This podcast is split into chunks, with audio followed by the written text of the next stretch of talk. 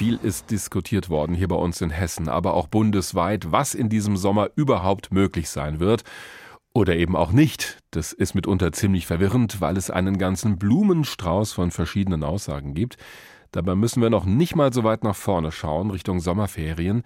Jetzt steht ja das lange Pfingstwochenende an. Und auch das nutzen viele für einen kurzen Urlaub. Deshalb sind bei uns in den vergangenen Tagen viele Fragen eingegangen, die wie gemacht sind für den Rechtsanwalt Kai Motzkus aus Mainz.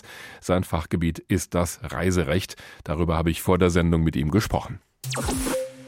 Herr Motzkus, als wir unsere Mails durchgeschaut haben, die wir von unseren Hörerinnen und Hörern bekommen haben, da haben wir häufig das Gefühl gehabt, dass es doch eine gewisse Ungewissheit gibt, was jetzt erlaubt ist und was nicht. Zum Beispiel schreibt uns Nicole Blumberg, Familienangehörige dürfen ja nun wieder besucht werden und Hotels, Ferienwohnungen und Pensionen öffnen wieder für touristische Zwecke.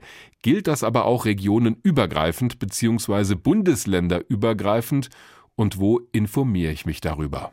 Ja, also die Bundesregierung und die Länderchefs haben ja beschlossen, dass die Beschränkungen etwas gelockert werden. Also der Aufenthalt im öffentlichen Raum darf mit maximal zehn Personen erfolgen oder auch Angehörige zweier Hausstände dürfen sich jetzt treffen im öffentlichen Raum. Man muss dann in der Tat in die verschiedenen Corona-Verordnungen äh, gucken. Wir haben 16 Bundesländer, also auch 16 verschiedene Corona-Verordnungen. Und hier gilt für Hessen etwas anderes zum Beispiel als für Rheinland-Pfalz. Und wenn ich dann zum Beispiel meine Familie auch in Bayern oder Rheinland-Pfalz besuchen möchte, sollte ich dann auch in die entsprechende Corona-Verordnung des Landes schauen. Kann man im Internet nachgucken, auf den Internetportalen der Länder, was dort gilt. Nicht nur innerhalb Deutschlands scheinen aber diese Regeln die Leute etwas zu verwirren im Moment. Es wird ja auch innerhalb von Europa immer noch diskutiert, welches Land wann seine Grenzen wie öffnet. Unsere Hörerin Anita Dimirsoy, ich hoffe, ich habe das richtig ausgesprochen, die fragt sich deshalb, wie es denn im Moment um Reisen in die Türkei steht, da doch besonders in Deutschland sehr viele türkischstämmige Menschen leben, die besonders im Sommer häufig ihre Familien besuchen. Also, das ist Ihre Frage, wie es da aussieht. Ja, im Augenblick haben wir es zum Beispiel für die Türkei so, dass Einreisen im Grunde verboten sind. Der Luftverkehr liegt still, der Seeverkehr, also Fähren fahren nicht. Das heißt, Ausländische Besucher, Reisende dürfen die Türkei im Augenblick nicht bereisen oder auch dort einreisen. Das soll sich allerdings ändern. Und zwar schon, wie man jetzt gehört hat, ab Mitte Juni. Dann werden auch wieder die internationalen Flughäfen betrieben. Turkish Airlines will dann auch ab dem 10. Juni wieder internationale Flüge durchführen. Man muss gucken, ob das auch in der Tat so gelingt. Dann kann man wahrscheinlich auch wieder in die Türkei in den Urlaub fahren. Franziska Eberhardt hat uns eine Frage geschickt bezüglich der Einreise nach Österreich. Sie fragt, darf ich mit meinem Verlobten meine Familie in Österreich besuchen? Ich habe noch einen Wohnsitz in Österreich, aber einen deutschen Pass und nach den Lockerungen, die da jetzt kommen, dürfte ich ja mit entsprechenden Belegen über die Grenze. Aber darf auch mein Verlobter mitfahren? Also gerade auch bei Österreich sieht man eigentlich, dass so ein bisschen diese verschiedenen Aussagen und auch Verordnungen, die man im Internet findet, so ein bisschen für Verwirrung sorgen. Vom Prinzip her ist es so, dass ich nach Österreich nur dann einreisen darf, wenn ich einen negativen Corona-Test vorlege, der nicht älter als vier Tage ist oder wenn ich österreichischer Staatsbürger bin und in Österreich zum Beispiel einen Haupt- oder Zweitwohnsitz habe, auch als Ausländer, dann muss ich mich 14 Tage in Heimquarantäne begeben. Allerdings gibt es Ausnahmen. Also wenn ich Familienbesuche mache, Tante, Onkel, Eltern, Kinder in Österreich besuchen möchte, dann gelten diese Regelungen im Grunde nicht.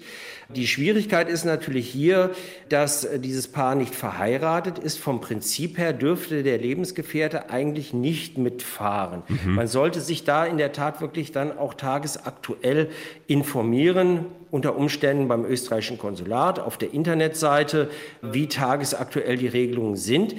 Diese Regelungen gelten immer vorbehaltlich, dass das Infektionsrisiko nicht wieder steigt und dann natürlich diese Regelungen auch teilweise wieder zurückgefahren werden.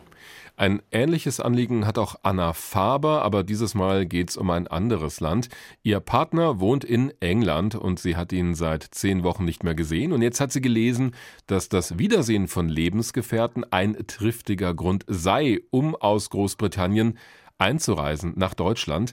Darf er sie jetzt für ein paar Tage besuchen, möchte sie wissen, und dann wieder nach England, also zu seinem dauerhaften Wohnsitz, zurückreisen und kann er dafür zum Beispiel mit dem Auto durch Frankreich fahren? Hier haben wir das schöne Beispiel, dass wir im Grunde die Corona-Regeln äh, gleich für drei Länder überprüfen müssen. ja, durchaus ja? Also kompliziert. Das heißt, es ist wirklich dann kompliziert. Ich muss gucken, darf ich durch Frankreich reisen? Das wird wohl gehen. Also Transit durch Frankreich kann erfolgen. Ich muss dann aber für Frankreich ja im Grunde so einen Passierschein ausfüllen, sage ich jetzt mal salopp, den ich ähm, mir selbst erstellen kann. Da gibt es wohl Vorlagen im Internet für Frankreich. Ich darf Deutschland, so auch nach Hessen, das ist also jetzt im Grunde die neueste Regelung in der Corona-Verordnung in Hessen, aus einem EU-Land einreisen, ohne dass ich mich in Quarantäne begeben muss. Das gilt auch noch für Großbritannien, obwohl ja Großbritannien zur EU Tschüss gesagt hat. Also er wird wohl einreisen dürfen. Der Besuch der Freundin, ob das ein wichtiger Grund ist, im Augenblick kann man das noch nicht so klar beantworten. Ab dem 15. Juni meines Erachtens schon, wenn dann die Grenzen wieder geöffnet werden. Die Schwierigkeit, die ich für ihn hier sehe als Briten, er darf natürlich nach Großbritannien zurückreisen, aber ganz aktuell hat die britische Regierung beschlossen, dass alle Bürger, die nach Großbritannien, das Vereinigte Königreich zurückreisen, ab dem Juni sich sich in Quarantäne begeben müssen. Mhm. Und das ist auch eine zwingende Vorschrift, die Bußgeld bewährt ist, so viel ich hier gelesen habe. Bis zu 100.000 Pfund Bußgeld können einen erwarten, wenn man diese Regelung hier missachtet. Also ich denke mal, vielleicht sollte man noch ein bisschen warten und dann wird natürlich die Wiedersehensfreude umso größer. Das alles dürfte auch für unsere Hörerin Irene Joost-Göckel interessant sein. Die hat nämlich einen Zweitwohnsitz in Frankreich und sie fragt sich, unter welchen Voraussetzungen bzw. in welchem zeitlichen Rahmen eine Ein- und Ausreise da möglich ist. Also hier, das ist auch ein Beispiel, dass im Augenblick alles im Fluss ist. Die Regeln in Frankreich sind noch relativ äh, streng. Bürger mit Wohnsitz in Frankreich dürfen dort hinreisen, müssen sich aber freiwillig 14 Tage in Quarantäne begeben. Was ich jetzt in den einschlägigen Portalen im Internet gesehen habe und gelesen habe, ist es wohl so, dass das in Frankreich nicht mehr so streng gehandhabt wird, dass also das auch nicht mehr überprüft und kontrolliert wird, so streng wie das zuvor war. Und hier ist es wohl auch so, dass ab dem 15. Juni also in knapp zwei Wochen, die Grenzen dann wieder geöffnet sind und der Verkehr hier wieder fließen kann. Für den kleinen Grenzverkehr gilt das ja schon bereits. Also das heißt, wer im benachbarten Frankreich arbeitet, der darf ohne Probleme einreisen. Es geht auch tatsächlich noch ein bisschen komplizierter und das ist so bei unserer Hörerin Jasmin Petri. Ihr Mann und sie wollten vom 17. Juni bis zum 8. Juli von Frankfurt über Oslo nach Tromsø in Nordnorwegen in den Urlaub fliegen. Die Lufthansa hat den beiden geschrieben, ja, diese Flüge finden auch statt. Allerdings gibt es ja in Norwegen ein Einreiseverbot bis mindestens 20. August. Wie müssen Sie und Ihr Mann sich denn jetzt verhalten? Also das ist ein wunderbares Beispiel dafür, dass man hier wirklich einen großen Unterschied zwischen Pauschalreisetourismus und Individualreisetourismus sieht. Bei Pauschalreisen wäre das gar kein Problem. Der Reiseveranstalter könnte die Leistung nicht erbringen, weil sie dürfen nicht nach Norwegen einreisen. Das Ehepaar und Sie können von der Reise zurücktreten und bekommen Ihren Reisepreis zurück. Sie haben jetzt hier aber die Leistungen einzeln gebucht, Hotel und Flug.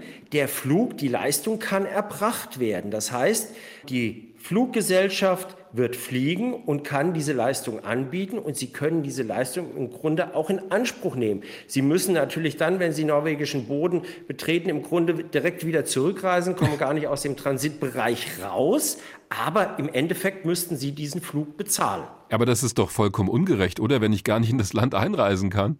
Ja, das ist, ich sage es jetzt wirklich mal salopp, der Fluggesellschaft ja egal. Sie äh, bekommen die Leistung, dass diese Leistung für mich keinen Sinn und Zweck mehr hat. Das ist meines Erachtens hier erstmal nicht relevant. Hier ist auch meines Erachtens der Wegfall der Geschäftsgrundlage nicht gegeben, weil die äh, Fluggesellschaft befördert mich. Allerdings kann ich dann leider nicht weiterreisen.